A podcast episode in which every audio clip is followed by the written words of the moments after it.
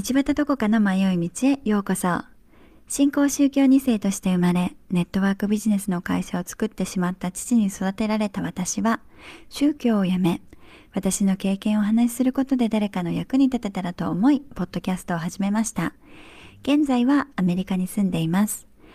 ゲイと女の古典ラジオに出演した回も合わせてお聞きくださいね。それでは本日も早速迷って参りましょう。こんばんは。本日はまず最初にお便りをいただきましたのでご紹介させていただきます。実家の猫に懐かれないさん。ヒプノバースの体験談の回、笑いすぎて震えながら聞かせていただきました。夕飯を作りながら聞いて、ご飯のお供にはもちろんディズニープラスでライオンキングの冒頭を流しました。そしてシンバを掲げるシーンで思い出し笑い。一人ミュージカル出産最高です。実は私、助産師をしていて、これまでにヒプノバースを実践されている方を見たことはないのですが、他の流派で、お産は気持ちのいいものだ、お産は素晴らしいものだと自己暗示をかけている方はたまにいます。笑いながらお産されてるのを見ると解除するこちらも楽しい気分になりますし、そこまで自己暗示できることに尊敬もしています。スピリチュアルは時に西洋医学中心主義な医療者の目の敵にされたり、悪どい商売の道具になったりもしますが、だからといって一切排除すべきだとは私は考えていません。数値化しにくいものなので RCT やシステマティックレビューといったエビデンスにするのはとても難しくその人自身の体験ナラティブにしかその効能は現れません今回どこかさんのナラティブを聞いた人なら誰もがヒプノの実践がどこかさんに不思議な力をもたらしさ。他の人は同じようにやっても同じようになるわけではないけれどもということを理解すると思います。それで十分なのかなと。WHO もスピリチュアルケア、かっこ個人の心の内にある超絶的な存在、神仏、命の根源との関わりをサポートするケア、かっこ閉じるについて議論していた時期もありました。こういう権威のある組織がもっと真剣にスピリチュアルと向き合い始めると研究や理解が深まり医療者の否定的態度が減ったりセラピーに認証がついて金儲け目的の団体が排除されたりするのかなと思ったりします。ということでお便りいただきました。ありがとうございます。本当におっしゃる通りですね。このスピリチュアルとかっていうのは、あのね、西洋医学の先生たちからしたらあのちゃんちゃらおかしな話であるかもしれないし否定的なねあの私も意見をいただいたりすることもありましたそのような医療者の人からね。まあもちろん先生にもよりますしそういうのようなことをね受け入れられてる先生たちもたくさんいるのでね一言には言えないですけどでもそのようなあの西洋医学対なんかちょっと何て言うんだろうなスピリチュアルじゃないけど不思議な治療法みたいなのもあの確実にあるわけで、ね、そこはまたエビデンスを取るのが難しいからね。何とも言えない戦いがこれからも続いていくのかなとも思ったりしますが実家の猫に懐かれないさん本当にお便りありがとうございました。あのねもうねちょっと自分でもびっくりしたんですけどプノバースの会催眠出産の会はあのね、沈黙会以来の反響でしたね。私結構他のやつもすっごい2日ぐらいかけて台本作ったりした時もあるしいろいろこうね日々考えながらあの準備してるつもりでやってるんですけどこういうねなんかあの ナラティブ的な不思議体験もたくさん反響いただけてあの自分ではちょっとびっくりでしたね。あれは実は、まあ、ちょっとね収録する前にいろんなこと考えていたんですけどもうねまとまらなさすぎてはいもうごめんなさい今回はあの催眠出産体験談にしますということで配信した回だったんですがはい皆様に楽しんでもらえたようでとても嬉しいです WHO とかが認定とかねしたものがあれば一つの指針にはなるかもしれませんね。うん、だけどさっきも言った通り、本当にエビデンスが取るのが難しいことなので、ねだから今はないわけでインチキっぽくなってしまったりうんまああの事実として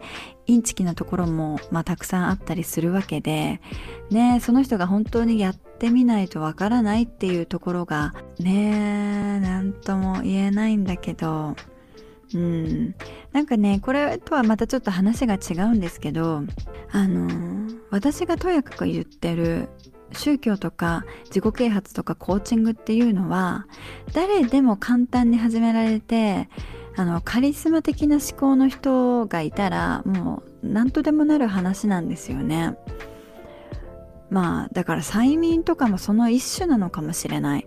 だって絶対に催眠を学んだとしてもその催眠術かけられる人っていうのは多分ねその中でもいるわけだしもちろんかけられる側にも効くか効かないのかっていうのがあるけどでもそういうのって、まあ、誰でも言っちゃえばなれるんですよね。あの宗教とかね。自己啓発コーチングとかっていうのは本当にさあ誰でもできる話なんですよね。カリスマ的な思考の人は向いてるかもしれませんしでもそうではないけどそういう人に魅力を感じて始めてしまった人とかがカモになってなんか今本当に恐ろしいことが起きている気がします。あのねこの間私が住んでいるエリアの日本人女性交流会みたいなのがあって初めましての人が多かったんですけどそういうのにねあの顔を出すと一昔前っていうのは自己紹介とかで私この企業に勤めてますみたいな感じであの名刺渡されたりこの会社でこんなことをしていますみたいな人が多かったのね。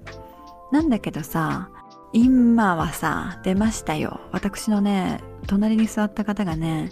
コーチングをしています。私は全ての女性のソウルを輝かせる仕事をしています。あなたのソウルが覚醒するポッドキャストをやっています。っていう人がいたのよ。私の横に座ってたの。もうさ、私、ああ、そうでございますか。はいって言うしかないじゃないもうなんか内心でもなんかちょっとドキドキだったんだけど、この人にこのポッドキャスト聞かれたらどうしようとかっていうね、不安がなっちゃって、でもその時に、ああ、ここ私の弱点なんだなとかっていうことも気づくことができたからよかったんだけど、でも本当にこういう人本当にたくさんいるのよ最近。そういうのを私もやってた時があるし弱ってる時って自分のソウルが輝いていないわけだから誰かからねそのね隣に私の隣に座ってた人がみたいな人から私があなたを輝かせる幸福を運ぶ方法を特別に教えてあげるとかって言われるとやっぱ魅力的ですよね。まあだからやったりしたんですけどでもね、そんな私が今、その決まり文句を聞いたとき、そのコーチのね、その言葉を聞いたときに、あなたが私のソウルを輝かせる？笑わせないで。私のソウルは私にしか輝かせられないんだから、そんなインチキおっしゃらないでくださる？みたいなマイメロママ的発言が出そうになりましたが、はい、私ね、成長いたしましたよ。この時は何も言わずにグッとグッとグッと我慢して、はい、言わないで笑顔で最高の満遍の笑顔をね、そのライフコーチにあの送ることができました。はい、成長ですね。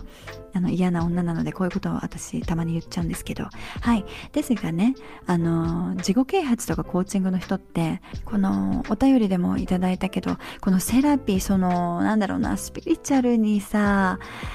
ね、つく認証っていうのがとっても難しいですよね。うん、WHO とかがねあの認証したんだったら一つの方針にはなるかもしれないんだけどでもその私が言ってるとやかく言ってる自己啓発とかコーチングの人ってなんだかよくわからない資格を持ってんのよ。なぜかってそういう講座を受けてるから。例えば魂の覚醒認定コーチとかさ。えどっから認定された？えどこの団体から認定された？みたいなやつとか。国際コーチング連盟認定なんちゃらかんちゃらとかさ。輝く宇宙で生きる自分軸コーチング検定1級みたいなのとかそんな資格どこで取れるのみたいな聞いたことも見たこともないような資格がね女神たちプロフィールにずらーって並んでる人が多いんですよ。でねこれ何かってさ一見してみると「あすごいそんな資格持ってるんだ」とか「へえそんなこと勉強したんだ」って一見したら見えるかもしんないけどでもこれ私知ってんのよ。なぜならねうちの父が一時期資格作って金儲けしてたから。はい。もう晴れる野党さん何でもやるからさ一時期さよくわかんない資格作ってそう金儲けしてたわ。であのこのね資格っていうのは大きく分けて2つあります。あの国家資格と民間資格ですね。この民間資格っていうのは誰でも作れるので企業とかが作ってねお金儲けしてたりするんですよ。ここで一旦広告です。だから、まあ、具体的に言うとマルチとかがそのさ勉強会であのその例えばこのサプリはこういう風に効くとかって言ったらあのなんか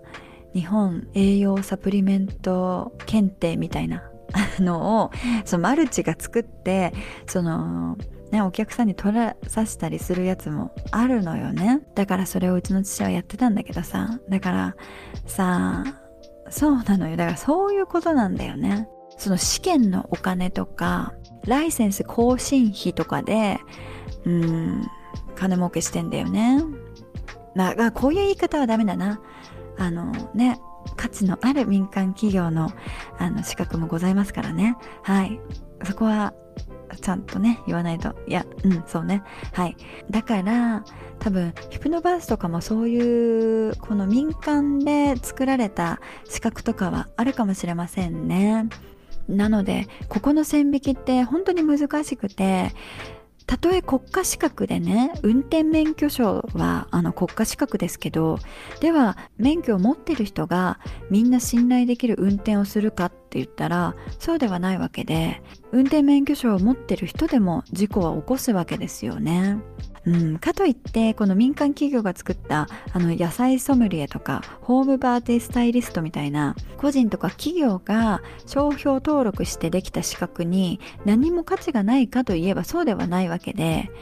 あのまあねクソみたいな資格もいっぱいあるんだけどね。あクソとか言っちゃいけませんね。はい失礼いたしました。だけどさまあだからうんなんていうかさそういう資格もいっぱいあるのよ。で例えば就活生とかあの転職の時とかにあのあもっといい職仕事したいなとかそういう迷ってる時にさあこの資格うちの企業でやってるさ講座まあだから自己啓発になってくるわけだよね。成功する方法を教えようかみたいな。僕今キラッキラでさバジャさんとやったマルチ会じゃないけどさあの高級ホテルのラウンジに誘われてさ俺こんなに成功してるんだぜみたいな感じでお前も来いよみたいなこと言われたら行っちゃうんだよな。うん。とかその人たちが言うようなあこのさ資格持っといた方がいいよみたいな。これからの時代役に立つよみたいなさ資格決して国家資格じゃないそのね個人がさっきも言いましたけど商標登録してできてる資格とかを勧められたりもするわけですよね。はい。なのでね皆さんお気をつけて。それはその資格はどこが元手ですか？その講座はどこが元手ですか？あの今いろんなコンペティションとかも行われていますけどそのコンペティションは誰がやっているのですか？っていうことをねもう一度あの見てほしいですね。ちゃんと元手をすっごいその人たちはね広告はキラッキラの広告をしますからもうこれをに出たらもう人生変わるみたいな広告ですしあなたは幸せになれるみたいなことを言いますしあなたは成功してお金もなんとかみたいなねこの資格さえ取ればとかっていうこともあるしね。うん。まあ本当に世の中嘘だらけ。これを私は幸せのプロパガンダと呼んでおります。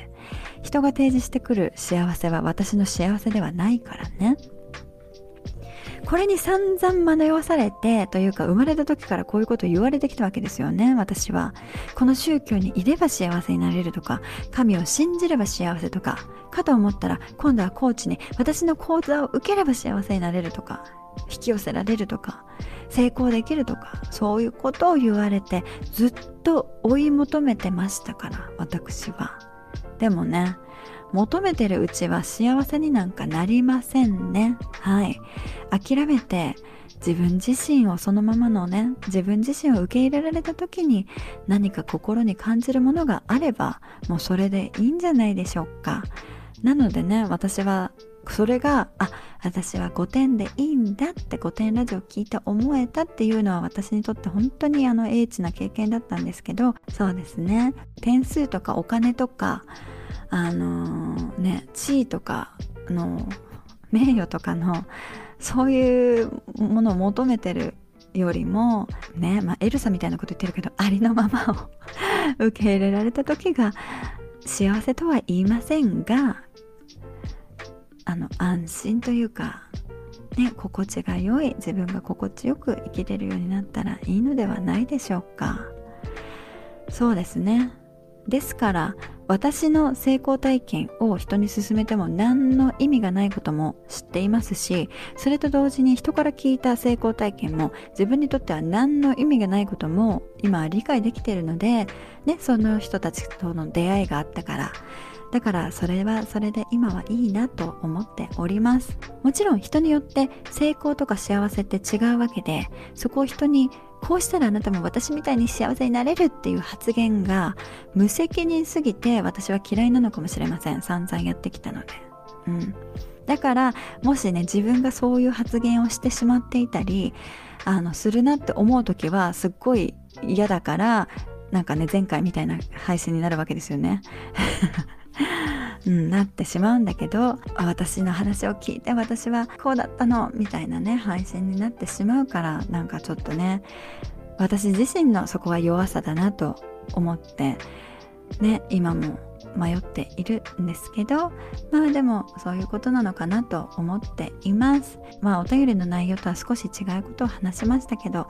実家の猫に懐かれなさんお便りありがとうございました、うん、私もね資格とかについて考え直す機会があったのでとてもいい時間になりました。ありがとうございます。本日はここまで。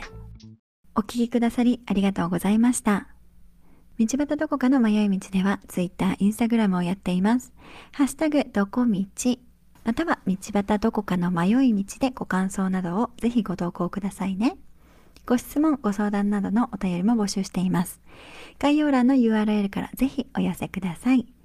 それではまた金曜日この時間にお会いいたしましょう。Goodbye!